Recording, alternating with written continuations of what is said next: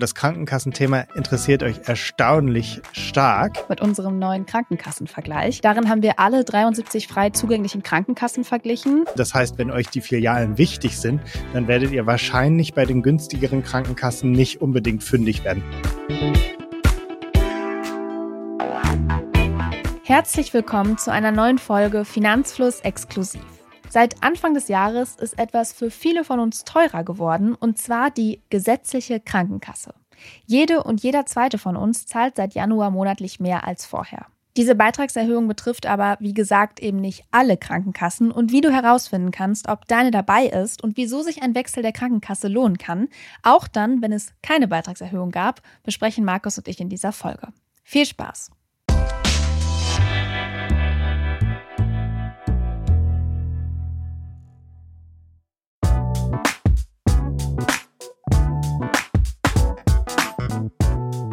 Hallo Markus. Hallo Jule. Klär uns doch am besten mal jetzt ganz zu Beginn auf, für die, die es vielleicht noch nicht mitbekommen haben. Wir wollen ja jetzt gleich über die Krankenkasse sprechen und darüber, dass etwas teurer geworden ist. Wieso haben sich denn für so viele die Krankenkassenbeiträge überhaupt erhöht? Ja, da muss ich ein bisschen ausholen. Äh, die Krankenkassen bekommen Geld von uns als Versicherten, das mhm. ist, glaube ich, klar. Wahrscheinlich ist auch klar, dass sie 14,6 Prozent bekommen. Die werden 50-50 zwischen Arbeitgeber und Arbeitnehmer äh, geteilt. Das heißt, die 7,3 Prozent, also die Hälfte davon, wird dir von deinem Bruttolohn mhm. abgezogen oder wird dir äh, mindert dann deinen Nettolohn. Und die anderen 7,3 muss der Arbeitgeber on top zahlen. Und hinzu kommt noch ein Zusatzbeitrag, den die Krankenkasse individuell regeln kann. Also diese 14,6 mhm. Prozent sind gesetzlich geregelt. Die sind bei allen Krankenkassen gleich. Und der Zusatzbeitrag ist ein Unterscheidungsmerkmal zwischen den Krankenkassen. Den können die selber festlegen. Mhm. Und das ist dann so ein anteiliger Prozentsatz auch einfach? Genau, das ist ein Beitrag so im Moment zwischen 0,9, das ist die günstigste Krankenkasse, mhm. und äh, 2,7 ist die teuerste Krankenkasse und der wird auch nochmal geteilt zwischen Arbeitgeber und Arbeitnehmer. Wahrscheinlich habt ihr es, äh, wenn ihr den Brief von der Krankenkasse nicht gelesen habt, auch gar nicht groß mitbekommen bei eurem Nettolohn, weil gleichzeitig die äh, Steuern ja ein kleines bisschen ähm, gesenkt worden sind, beziehungsweise der Grundfreibetrag erhöht worden ist, sodass ihr zum einen mehr Netto jetzt dieses Jahr bekommt, zum anderen aber ein bisschen äh, der Krankenkassenbeitrag sich erhöht hat durch den Zusatzbeitrag und das dann wieder ein bisschen den Nettolohn senkt. Also nehmen wir mal an, eine Krankenkasse erhebt einen Zusatzbeitrag von 1,5 Prozent. 14,6 Prozent ist ja der allgemeine Beitragssatz. Also kommt man insgesamt auf 16,1 Prozent. Davon die Hälfte sind dann 8,05 Prozent und das wird dann vom Bruttogehalt abgezogen als Beitrag an die Krankenkasse. Ungefähr die Hälfte aller Versicherten sind tatsächlich von Beitragserhöhungen betroffen. Das liegt daran, dass ein paar Krankenkassen mit besonders vielen Mitgliedern auch besonders stark ihre äh, Beiträge erhöht haben. Wir nennen sie gleich.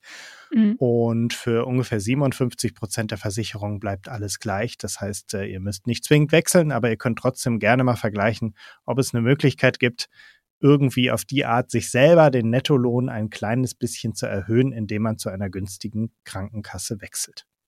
Genau, diese Beitragserhöhungen, die du jetzt gerade erklärt hast, die betreffen ja eben fast jeden zweiten, also jede zweite, jeden zweiten.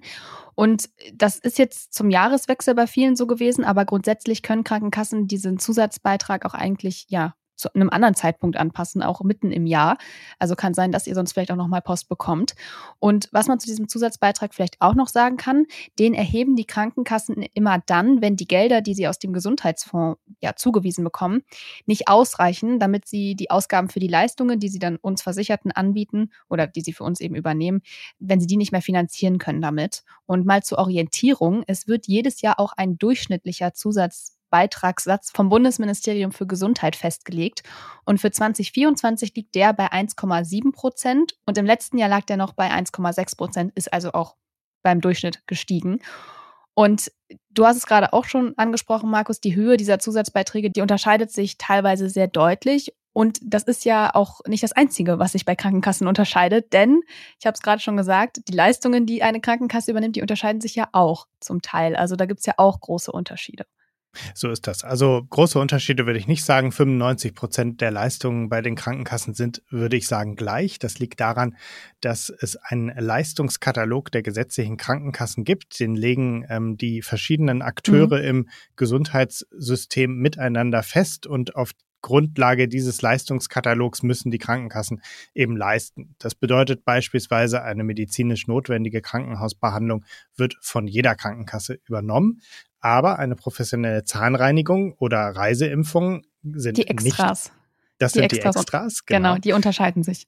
Da unterscheiden die sich und da ist es eben sehr unterschiedlich. Bleiben wir mal bei der professionellen mhm. Zahnreinigung. Manche Krankenkassen geben da einen kleinen Zuschuss, manche Krankenkassen äh, übernehmen sie komplett ähm, oder eine bestimmte Anzahl komplett oder andere wiederum übernehmen da gar nichts. Gleiches gilt für Reiseimpfungen, Homöopathie im Moment groß in der Diskussion etc. etc. Genau, und diese ganzen Zusatzleistungen, die können natürlich auch ein Grund sein, warum dieser Zusatzbeitrag dann steigt, wenn eine Krankenkasse zum Beispiel viel übernimmt. Das hängt jetzt nicht immer unbedingt damit zusammen, aber kann natürlich sein. Und deswegen, du hast es gerade auch schon gesagt, ist es sinnvoll, diesen Zusatzbeitrag zu vergleichen. Und das geht für euch jetzt ganz einfach mit unserem neuen Krankenkassenvergleich. Darin haben wir alle 73 frei zugänglichen Krankenkassen verglichen. Insgesamt gibt es in Deutschland 96 gesetzliche Krankenkassen. 23 davon sind aber nicht geöffnet. Das heißt, das sind 22 Betriebskrankenkassen und eine davon ist noch die landwirtschaftliche Krankenkasse. Heißt, die sind eben nur für bestimmte Leute zugänglich. Seid ihr aber bei einer der frei zugänglichen Krankenkassen, könnt ihr mal in unserem Vergleich schauen, ob eure Krankenkasse ihren Zusatzbeitrag Beitrag vielleicht erhöht hat. Googelt dafür am besten einfach mal Krankenkassenvergleich Finanzfluss, dann findet ihr ihn und könnt dann in der Zeile Zusatzbeitrag einfach mal auf die Prozentzahl gehen, die euch da angezeigt wird. Und dann, wenn ihr da drauf geht mit dem Cursor eurer Maus, dann seht ihr, ob der Zusatzbeitrag gestiegen ist, gesenkt wurde oder wenn da nichts auftaucht, dann wird er gleich geblieben sein. Und äh, genau, macht das gerne mal und schaut mal, wie eure da abschneidet. Markus, du hast ja an dem Vergleich auch mitgearbeitet. Was zeigt der Vergleich denn noch neben dem Zusatzbeitrag? Ja, diesen Prozentsatz, den ich vorhin erwähnt habe und der vielleicht nicht so einfach auszurechnen ist, den kann der Krankenkassenvergleich auch ausrechnen. Ihr gebt da einfach euer Bruttogehalt ein und dann zeigt euch der Vergleich, bei welcher Krankenkasse ihr wie viel Beiträge zahlt. Außerdem haben wir vorher eine Umfrage bei uns in der Community gemacht. 2351 Personen haben teilgenommen. Ich glaube, das ist eine Rekordzahl. Ich wollte schon sagen, Und ziemlich, ziemlich viele. Das sind schon ziemlich viele. In der ja. Regel sind es 1000 bis 1500, aber das Krankenkassenthema interessiert euch erstaunlich stark. In diesem Vergleich haben wir abgefragt, welche Kriterien euch besonders wichtig sind und diese wichtigsten Kriterien haben wir mit in den Vergleich aufgenommen. Es gibt natürlich noch viel mehr Leistungen oder Zusatzleistungen, die die Krankenkassen anbieten. Aber wie gesagt, groß unterscheiden die sich ohnehin nicht. Ich glaube, das wichtigste Vergleichskriterium ist der Beitrag und dann eben noch so Dinge wie wie man die erreichen kann. Manchen ist vielleicht eine Filiale wichtig, etc. etc. Oder Beispielsweise sowas wie Zahnreinigung, das findet ihr dann bei uns im Vergleich. Bei der Berechnung eine Einschränkung. Wir haben den Vergleich erstmal relativ simpel gebaut und deswegen bezieht sich die Berechnung nur auf Arbeitnehmer, also auf das Szenario, wo der Beitrag 50-50 zwischen Arbeitgeber und Arbeitnehmer geteilt wird. Ihr könnt den auch als Selbstständige nutzen, diesen Vergleich, weil für euch gelten die gleichen Zusatzbeiträge, aber dann wird der Beitrag, den ihr zahlen müsst, wahrscheinlich doppelt so hoch sein wie das, was wir euch da zeigen. Genau, ich habe das auch schon mal für meine Krankenkasse gemacht, fand das interessant. Mein Zusatzbeitrag ist auf jeden Fall gestiegen, fand aber auch nochmal interessant zu sehen, was für Zusatzleistungen meine Krankenkasse eigentlich alle so anbietet. Also ein paar waren mir bewusst, zum Beispiel das Thema Osteopathie, aber gerade was dann Hautscreening oder Zahnreinigung oder Reiseimpfungen, auch immer wichtiges Thema. Da kann man nämlich ganz schön was latzen, muss ich sagen, habe ich in der Vergangenheit festgestellt. Was auch enthalten ist, ist, ob eure Krankenkasse bestimmte Boni zahlt, also so Belohnungen oder Vergünstigungen, die von Krankenkassen dann eben an ihre Mitglieder vergeben werden, um ja ein gesundheitsbewusstes Verhalten zu fördern. Meine Krankenkasse hat zum Beispiel so ein Stempelheft, da kann man dann angeben, dass man im Fitnessstudio angemeldet ist oder sowas und äh, bekommt dann da einen kleinen Bonus ausgezahlt. Und genau, du hast auch schon angesprochen, so Kundenservice, Filialen, Online-Dienste, das habt ihr da auch noch bewertet. Und wie gesagt, natürlich gibt es so die grundsätzlich medizinisch notwendigen Leistungen, die eine Krankenkasse in der Regel immer übernimmt. Aber dann gibt es eben auch diese ganzen Zusatzleistungen, wo sich die Krankenkassen dann doch unterscheiden. Manche übernehmen alles, manche übernehmen nur einen Teil von den Reiseimpfungen. Und äh, Zusatzbeitrag, wie gesagt, unterscheidet sich auch. Wenn wir jetzt mal zum Thema Wechseln kommen, weil ich denke mal, das ist das, was viele ähm, dann vielleicht sich überlegen, wenn sie den Vergleich äh, sich anschauen und ihre Krankenkasse dort suchen. Wann lohnt sich denn deiner Meinung nach ein Wechsel? Also welche Kriterien sind da wichtig, um da so eine Entscheidung zu fällen? Das ist sehr individuell. Ich glaube, für die meisten jungen Leute, die ohnehin nicht viel krank werden, ist das wichtigste Kriterium der Beitrag. Mhm. Und ähm, wenn jemand die eine oder andere Krankheit hat, dann kann es tatsächlich manchmal sein, dass Krankenkassen auf etwas Bestimmtes spezialisiert sind und da besonders gute Leistungen anbieten. Da muss man dann eben ein bisschen individueller schauen und da ist vielleicht nicht der geringste Beitrag das Wichtigste. Krankenkassen, die jetzt besonders stark ihre Beiträge erhöht haben, wie zum Beispiel die Barmer, sind häufig auch Krankenkassen, die darunter leiden, dass sie viele Filialen haben und das Ganze aufrechterhalten müssen. Das heißt, wenn euch die Filialen wichtig sind, dann werdet ihr wahrscheinlich bei den günstigeren Krankenkassen nicht unbedingt fündig werden. Also was ich damit sagen will, es ist sehr individuell und es kommt sehr auf eure Bedürfnisse an, ob da jetzt eher die Kosten das ausschlaggebende Kriterium sind oder einfach der gesamte Service, mit dem ihr vielleicht in der Vergangenheit auch einfach sehr zufrieden wart, dann muss man nicht zwingend wechseln. Wenn für mich jetzt vor allem die Kosten entscheidend sind, was kann man denn dann sparen? Also sagen wir mal, wenn ich jetzt von der teuersten zur günstigsten wechseln möchte. Ja, die teuerste Krankenkasse ist aktuell die AOK Nordost und die günstigste Krankenkasse ist die BKK Firmus. Die AOK Nordost ist allerdings nicht in allen Bundesländern verfügbar. Da müsstet ihr dann mal gucken, was in eurem Bundesland die teuerste ist wenn man ein Bruttogehalt von 4.105 Euro hat, das ist das Durchschnittsgehalt in Deutschland, dann würde man bei der AOK Nordost 355 Euro pro Monat und bei der BKK Firmus 318 Euro pro Monat zahlen. Das macht einen Unterschied von 37 Euro mhm. pro Monat oder 444 Euro pro Jahr. Also nicht ganz wenig. Man kann sich auf diese Art ohne Gehaltsverhandlung mit dem Chef sein Nettogehalt ein kleines bisschen erhöhen. Ein bisschen aufstocken, das stimmt. Muss man denn was Besonderes beachten, wenn man jetzt die Krankenkasse wechseln will? Eigentlich nicht. Es geht extrem simpel. Ihr bekommt von der Krankenkasse eine Nachricht, dass der Beitrag sich erhöht und in dieser Nachricht werdet ihr darüber aufgeklärt, dass ihr ein Sonderkündigungsrecht mhm. habt. Denn normalerweise gibt es eine Bindungsfrist von einem Jahr. Das heißt, das ist wie so eine Mindestvertragslaufzeit. Wenn ihr gerade gewechselt habt, dann müsst ihr ein Jahr bei eurer Krankenkasse bleiben. Das entfällt. Generell hat man aber immer eine Kündigungsfrist von zwei vollen Monaten zum Monatsende. Das heißt, zwischen Kündigung und Beitritt in die neue Krankenkasse liegen immer zwei Monate.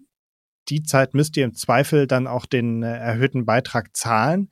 Aber jetzt zum Wechsel der Wechsel ist super simpel. Ihr geht einfach zu der neuen Krankenkasse, zum Beispiel in unserem Vergleich, klickt ihr auf den Link und dann kommt ihr zu so einem Anmeldeformular.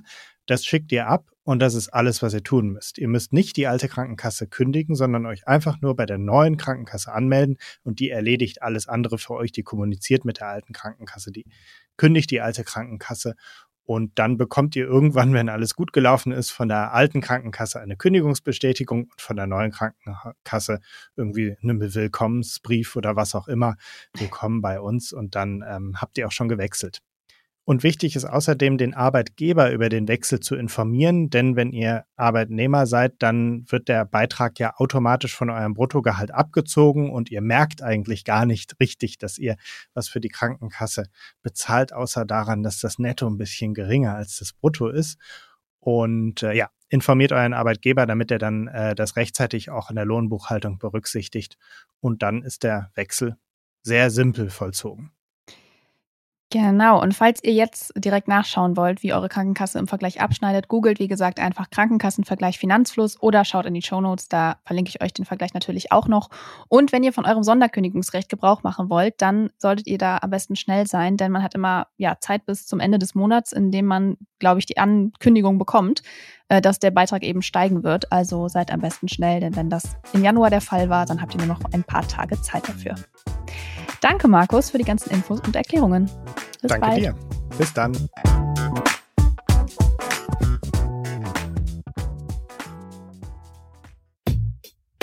Das war's schon wieder mit dieser Podcast-Folge. Ich hoffe, sie war interessant für dich und du konntest vielleicht sogar etwas Neues mitnehmen.